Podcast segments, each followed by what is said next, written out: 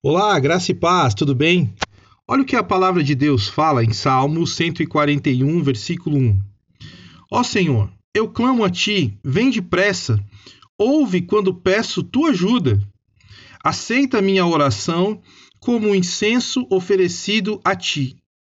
As minhas mãos levantadas como oferta da tarde. Isso é uma oração de Davi aqui, né? Isso é uma forma que ele está dizendo: Vem, Senhor, vem me socorrer, me ajuda. Eu preciso da sua ajuda, eu estou num momento difícil. Mas o que eu acho interessante é o versículo 3. E ele fala assim: Assume o controle do que eu digo, Senhor, e guarda os meus lábios. Às vezes, nas nossas vidas, a gente precisa que Deus assuma o controle daquilo que a gente está falando.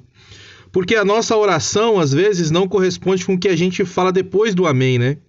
Antes do amém, nós falamos coisas boas, mas depois do amém, parece que tudo aquilo que a gente falou, ele perdeu o efeito.